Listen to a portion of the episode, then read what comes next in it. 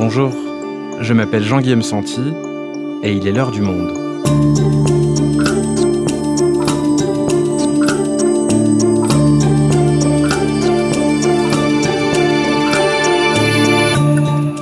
Aujourd'hui, que nous réserve le second tour des régionales? Les résultats du premier tour ont surpris tout le monde, balayant les certitudes des stratèges de tous les partis.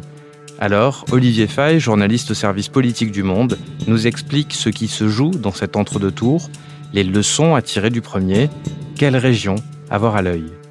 Régional, les enjeux du second tour, un épisode produit par Adèle Ponticelli, réalisation Amandine Robillard.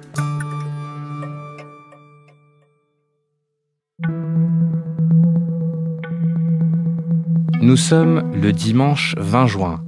Il est 19h59. Dans quelques secondes. Il est 20h et vous voyez... Au programme des résultats, la droite des républicains très forte, l'échec du parti d'Emmanuel Macron La République en marche, tandis que le bloc de gauche, notamment le PS et Europe Écologie Les Verts, parviennent à se maintenir. Mais l'énorme surprise, c'est le score du Rassemblement national. On l'attendait très haut, en tête dans six régions selon les sondages, il n'est finalement en tête que dans une seule région et en net recul par rapport aux élections de 2015. Mais la grande gagnante de ce scrutin... C'est un coup de tonnerre du jamais vu, toutes élections confondues. Le premier chiffre de la soirée. Ce chiffre dont on va beaucoup, beaucoup parler. Cette abstention historique. L'abstention. Elle dépasse 66% des voix, du jamais vu depuis le référendum sur le quinquennat en 2000. Alors aujourd'hui, le jeu politique semble plus brouillé que jamais.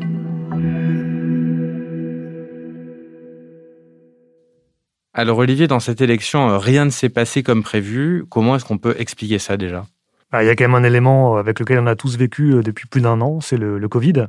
Et cette crise sanitaire, elle a eu pour effet déjà de euh, reporter la date des élections régionales qui était prévue initialement en mars 2021. Quand arrivait le déconfinement, on se demandait, mais est-ce qu'il faut reporter ces élections au mois de juin? Est-ce qu'il faut reporter ces élections à la rentrée?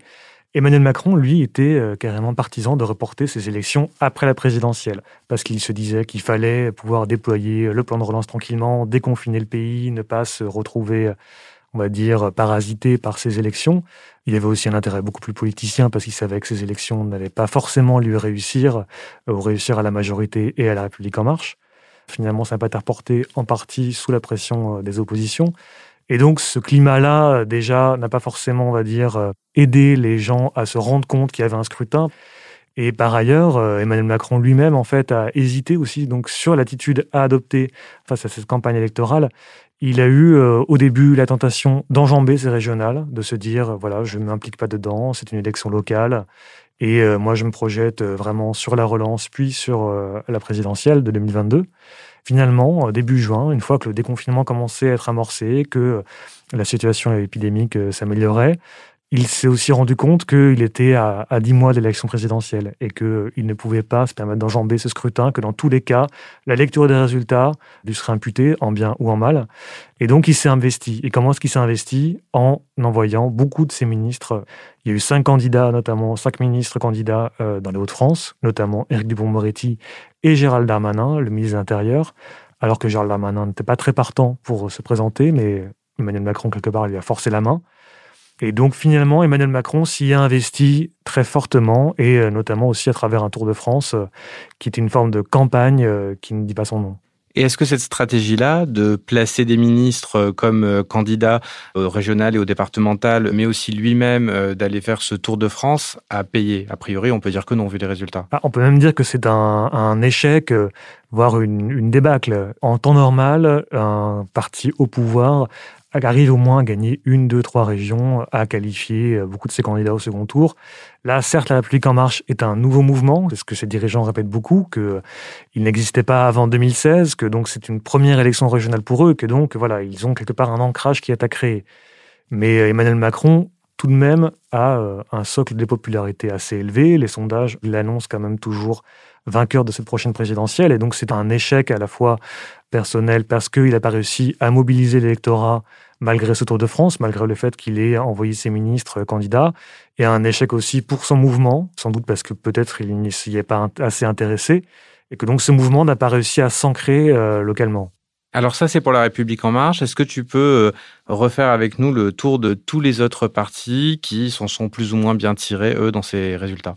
Il y a une lecture très simple de cette élection, c'est qu'en fait, les présidents de région sortants sont tous arrivés en tête du premier tour.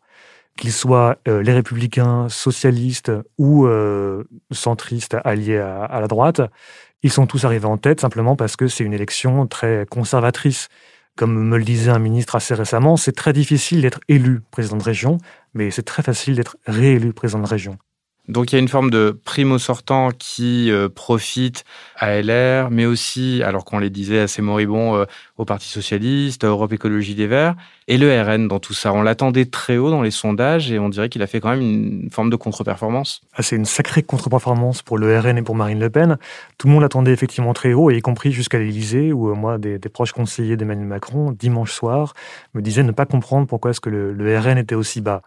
En fait, euh, traditionnellement, le, RN, l'extrême droite, pâtissent de l'abstention, puisque euh, la sociologie, on va dire, électorale du vote RN se retrouve parmi les gens qui se réfugient pardon, dans l'abstention. Sont souvent des, des, gens de catégorie populaire. Et cette tendance-là avait été gommée assez récemment, en fait, euh, entre 2012 et 2015, parce que euh, le vote RN grimpait tellement que euh, en fait c'était devenu de plus en plus un vote interclassiste et que ça, ça va tendance à gommer ce biais-là de l'abstention. Ce biais-là est donc réapparu euh, à l'occasion de, ce premier tour. Et effectivement, Marine Le Pen en a été la première surprise et elle l'a très mal vécu puisqu'elle est allée jusqu'à admonester ses propres électeurs qui ne sont pas allés voter. Tous ceux qui veulent exprimer leur opposition à l'action de ce gouvernement qui conduit le pays au chaos ont le devoir de réagir. Prendre cinq minutes de votre temps pour faire entendre la voix du peuple, ce peuple qui souffre et qui aspire au renouveau, pour faire valoir vos idées n'est pas seulement un droit, c'est un devoir pour tous les citoyens. Dimanche prochain, déplacez-vous et votez.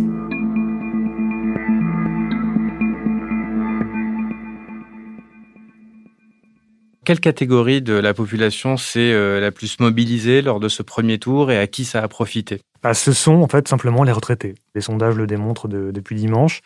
Et à qui ça profite bah, Ça profite à la droite traditionnelle, qui euh, apparaît comme euh, plutôt rassurante aux yeux d'une partie de cet électorat-là. Et au contraire, le Rassemblement national une forme de, plafond de verre euh, par rapport aux traités. Il y a plusieurs raisons à ça, parce que le RN représente une forme d'aventure, on va dire. C'est le risque, c'est très radical comme solution qui sont apportées par, par Marine Le Pen et ses candidats. Et il y a une autre raison, c'est aussi que c'est un électorat qui a de la mémoire, qui connaît euh, l'ex-Front National, qui connaît Jean-Marie Le Pen depuis 30, 40 ans, et qui donc voit toujours ce parti-là comme étant un parti quelque part un peu sulfureux. Pourtant, Marine Le Pen avait essayé de, contrer cet effet-là en plaçant en tête de liste des euh, anciens membres de la droite traditionnelle. Et cette stratégie-là, elle n'a l'air d'avoir pas fonctionné. Ce qui est assez intéressant, effectivement, c'est que Marine Le Pen, pendant des années, elle a vécu sur une stratégie ni droite ni gauche. Elle considérait que, voilà, il fallait être une posture populiste et attrape tout. Au fur et à mesure qu'elle a vu que le parti Les Républicains s'enfonçait, on va dire, dans une forme de crise, et que ça aussi, elle a été mise sous pression par une partie de sa base, à commencer par Marion Maréchal et ses proches, elle s'est rangée sur l'idée qu'il fallait aussi aller chercher la droite traditionnelle, la droite bourgeoise, en fait, qu'une élection présidentielle ne se gagne pas sans la bourgeoisie. Et là, je cite vraiment les, proches de Marine Le Pen à l'occasion de cette élection, elle a effectivement poussé des transfuges de la droite, que ce soit donc euh, Thierry Mariani en PACA, que ce soit Jean-Paul Garot en Occitanie, que ce soit Sébastien Chenu dans les Hauts-de-France, parfois contre même des gens qui étaient au RN depuis très longtemps. Euh, Louis par exemple, serait bien vu, pourquoi pas refaire un petit tour en Occitanie. Mais Marine Le Pen a poussé ces figures-là avec l'idée qu'elle euh, allait prendre tenaille LR. Il y avait d'un côté Emmanuel Macron, de l'autre Marine Le Pen, et que LR allait finalement disparaître dans cette tenaille. Mais effectivement, cette stratégie n'a pas réussi. Après, je pense que c'est simplement qu'en fait, euh, de campagne, il n'y en a pas eu et que les, les thèmes du bas national n'ont pas réussi à, peser, on va dire, sur euh, ces élections. Est-ce qu'on pourrait pas se demander si, euh, en plaçant comme candidat des transfuge de la droite traditionnelle, elle perd aussi euh, ce caractère euh, contestataire du vote RN, puisque finalement, euh, les têtes de liste de son parti sont issues de la droite traditionnelle, de l'UMPS, comme elle l'appelait il y a quelques années c'est sans doute lié effectivement au choix de tête de liste et surtout lié, à mon avis, à, à la ligne qu'elle adopte elle-même depuis 6 mois, 18 mois, on va dire, qui consiste à lisser énormément son discours. Par exemple, elle dit que désormais, euh, les accords de Schengen, peut-être qu'elle pourrait y rester, euh, que la dette, il faut la, rembourser. Il n'était plus question de sortir de l'euro. Euh, elle a vraiment lissé énormément d'aspects de son discours.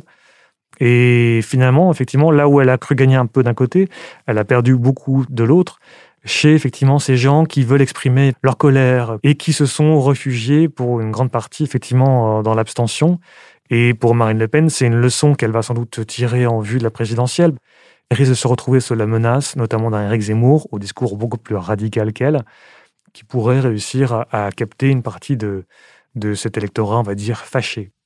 Alors on analyse euh, ces scrutins euh, régionaux également à travers euh, la politique des partis nationaux. C'est à la fois le jeu et c'est à la fois aussi ce qui est reproché aux politiques et aux médias. Alors, est-ce que d'un point de vue local, il y a des, des clivages un peu plus évidents entre les différents partis qu'on peut identifier?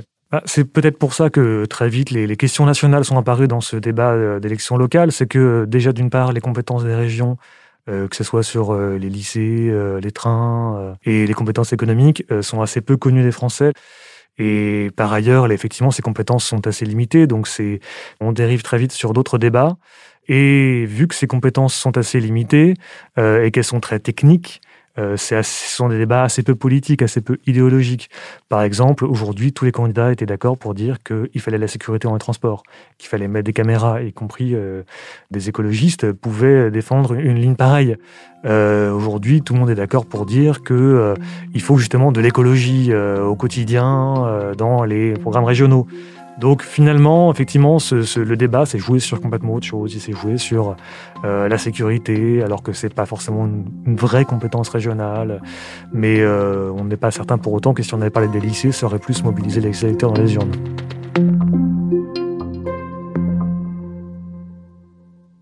Olivier, dès le soir du premier tour, sur les plateaux des télévisions notamment, on a vu se dessiner les stratégies des uns et des autres, les éléments de langage, de communication euh, pour le second tour. Ne vous inquiétez pas pour moi, monsieur Faure. Occupez-vous de vous, vous n'existez plus. Nous, on existe encore. Personne ne peut sortir euh, le champagne ce soir. Le niveau euh, abyssal d'abstention doit tous nous interpeller. Le fait politique, c'est l'abstention. Les choses sont claires, il y a une prime au sortant. Hein Alors, quels sont leurs, angles d'attaque à chacun des partis, leur, leur position officielle face à ces résultats? Bah, la droite, évidemment, et le Parti socialiste disent que quelque part ils sont de retour, que ces élections régionales ont une résonance nationale, notamment en vue de la, présidentielle l'année prochaine.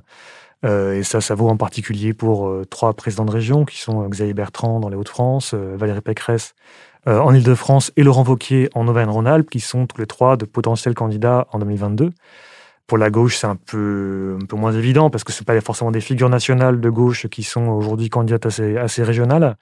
Et euh, de l'autre côté, euh, la République en marche, comme le Rassemblement national, eux veulent euh, qu'on dise, veulent qu'on pense que en fait ces élections locales sont purement locales, qu'il ne faut pas tirer d'enseignements nationaux de ce scrutin, que les rapports de force réels ne sauraient être représentés à l'occasion de ce scrutin et qu'au contraire l'année prochaine on aura toujours l'affrontement Macron-Le Pen qui est l'affrontement qui scande quelque part la vie politique française depuis 2017. Et qui a raison dans ce duel d'interprétation? Est-ce qu'on assiste à un retour du clivage euh, droite-gauche à la faveur de l'analyse de ces résultats pour les régionales? Ou est-ce que ça ne veut rien dire et que au niveau national persiste quand même ce clivage euh, LREM, RN euh, et qui n'a pas pour autant disparu en un seul scrutin comme ça? Je vais peut-être faire une réponse entre les deux. Avec ce niveau d'abstention aussi bas, c'est effectivement très difficile de lire, de lire les résultats et de lire, on va dire, la carte électorale aujourd'hui. Et par ailleurs, euh, ce qu'on voit qui est assez clair, c'est que plus rien n'est clair en fait. C'est que on ne sait plus où est-ce qu'on va exactement, euh, s'il peut y avoir des surprises, pas de surprises. L'élection présidentielle de 2017 a tellement été euh, surprenante à tout point de vue avec l'émergence d'Emmanuel Macron, la chute de François Fillon, une Marine Le Pen moins haute que qu'attendue, que ce résultat des régionales vient nous rappeler qu'en fait une présidentielle n'est jamais jouée d'avance et que tous les scénarios sont permis. Il y a peut-être un point dans cet entre-deux tours qui, cela dit, peut faire euh, office de leçon au niveau national. C'est la, question des alliances, notamment à gauche. On voit en Ile-de-France que les listes ont fusionné, ce qui leur donne une chance, pas la victoire assurée, mais une chance contre Valérie Pécresse. Est-ce que euh, ça fait avancer à gauche peut-être euh, la réflexion sur la possibilité d'une candidature commune? C'est assez, assez compliqué parce que, en fait, cinq présidents de régions socialistes sortants sont en tête et devraient donc, en toute logique, être réélus. Donc le Parti socialiste assez légitimement dit regardez, euh, nous sommes un peu quelque part les leaders à gauche. Dans le même temps, euh, les écologistes sont un des, rares mouvements en fait à avoir progressé par rapport à 2015.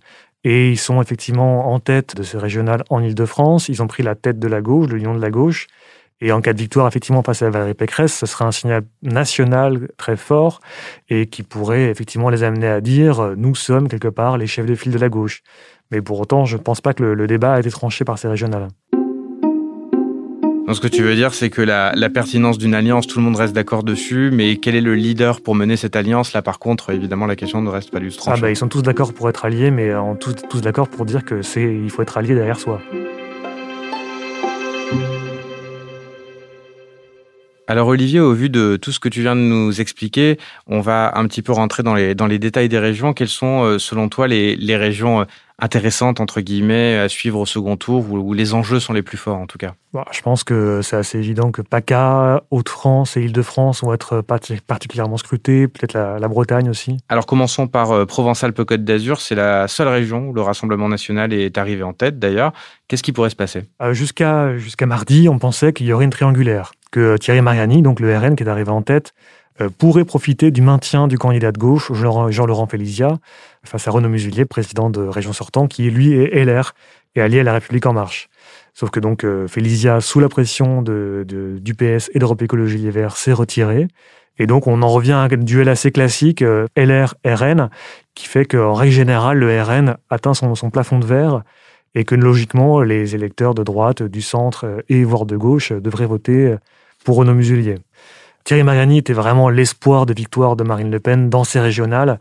Elle espérait vraiment qu'en gagnant une région, surtout cette région-là qui est quand même très symbolique, très connue, elle pourrait un peu, on va dire, asseoir sa stratégie de crédibilité euh, en vue de la présidentielle. Mais là, effectivement, euh, ça semble assez mal parti.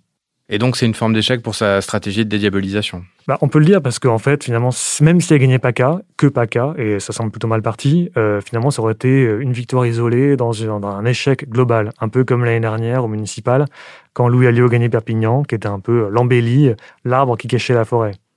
Alors, il y a une autre région où on retrouve un candidat RN issu des Républicains, ce sont les Hauts-de-France, Sébastien Chenu. Euh, mais là, par contre, l'histoire, elle est complètement différente. Euh, il y a quasiment aucune chance de l'emporter. Tout à fait. Euh, Sébastien Chenu a presque 20 points de retard sur Xavier Bertrand. Donc là, le, match est clairement plié d'avance. Là, vraiment, l'enjeu, c'est pour Xavier Bertrand d'avoir la victoire la plus large possible pour créer une dynamique en vue de la présidentielle l'année prochaine.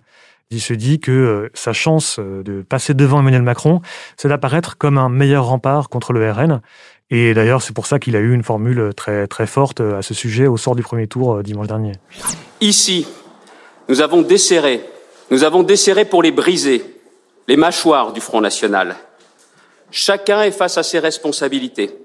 J'ai pris les miennes en faisant du Front National mon seul et unique ennemi. Alors tu nous parles de Xavier Bertrand, donc candidat au régional qui, qui veut utiliser ce scrutin pour se positionner comme meilleur rempart face à Marine Le Pen en vue des présidentielles il n'est pas le seul. Il y a aussi euh, Valérie Pécresse, euh, il y a plein de petits chevaux à droite qui se font concurrence. Effectivement, il y a euh, surtout Valérie Pécresse et Laurent Vauquier. Valérie Pécresse, elle, pour le coup, elle a un enjeu qui est déjà beaucoup plus immédiat, on va dire, c'est de réussir à gagner en fait simplement sa région face à l'Union de la gauche. Et c'est pas quelque chose qui est pour le coup évident. A priori, elle semble plutôt bien partie, mais c'est pas encore fait d'avance. Laurent Vauquier, par contre, en Auvergne-Rhône-Alpes, ça semble plutôt plié. Il a réussi effectivement à maintenir le RN à un niveau très bas, à 12%, en ayant une ligne d'une droite dure, très ferme, comme il dit. Et ça, c'est une stratégie qui est assez différente en fait de celle de Xavier Bertrand, qui lui euh, joue le gaulliste social. Laurent Wauquiez, lui, joue le fait d'assécher, on va dire, les raisons du vote RN en venant quelque part sur les thématiques et le terrain du, du RN, mais avec euh, une ligne qu'il défend comme étant républicaine. Alors revenons juste à Valérie Pécresse et à l'Île-de-France. Tu nous disais qu'elle était bien placée pour l'emporter, mais est-ce que cette euh, liste commune de gauche, euh, qui rassemble donc euh, Julien Bayou pour Europe Écologie Les Verts, Clémentine Autain pour la France Insoumise, Audrey Pulvar pour le Parti Socialiste, est-ce qu'elle a des chances de l'emporter? Ça paraît assez compliqué. en théorie, effectivement, l'addition des, voix de gauche peut permettre à, Julien Bayou d'arriver à peu près au niveau de, de Valérie Pécresse, voire de la dépasser. En plus, Laurent Saint-Martin, qui euh, est candidat pour la République En Marche, qui a obtenu 12% des voix, se, maintient. Mais on peut penser que justement, c'est dans ces 12% de voix, Valérie Pécresse a des réserves en fait, et que assez naturellement, l'électeur de droite, en règle générale, vote pour gagner. Et donc, l'électorat de centre-droit, on va dire, qui aurait pu voter Saint-Martin, risque de se déporter assez naturellement sur Valérie Pécresse, qui est arrivée en tête, pour la faire gagner. Donc, ça semble peut-être euh, un peu juste pour Julien Bayou, d'autant qu'il n'est pas il n'y a jamais de report pur et parfait des voix euh, quand il y a une fusion des, listes. Et tu nous parlais de la Bretagne. Pourquoi, selon toi, c'est également une région intéressante? C'est intéressant pour le coup, là, c'est vraiment un débat qui est très régional parce qu'en fait, le, président sortant, qui est socialiste, Loïc Chenet-Girard, est arrivé en tête et il n'a fait le choix, le choix de s'allier euh, ni à Europe Écologie Les Verts, ni à La République En Marche, mais avec un écologiste indépendant, euh, Daniel QF. Et c'est assez symptomatique, en fait, euh, de cette gauche qui a, du mal euh, avec une partie des, écologistes parce qu'ils sont perçus dans cette région bretonne comme étant, on va dire, très anti-agriculture, très anti-industrie, alors que c'est deux, quand même deux poumons économiques importants en Bretagne. Et c'est un, choix stratégique assez intéressant. Ce sera assez intéressant de voir ce que ça donne dimanche prochain. Merci Olivier. Merci Jean-Guillaume.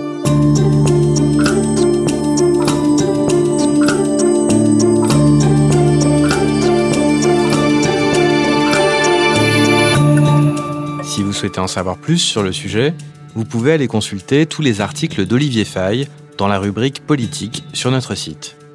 C'est la fin de l'heure du monde, le podcast quotidien d'actualité proposé par le journal Le Monde et Spotify. Pour ne rater aucun épisode, vous pouvez vous abonner gratuitement au podcast sur Spotify ou nous retrouver chaque jour sur le site et l'application lemonde.fr. Si vous avez des remarques, suggestions, critiques, n'hésitez pas à nous envoyer un email à l'heure du monde. L'heure du monde est publiée tous les matins du lundi au vendredi. On se retrouve donc très vite. À bientôt.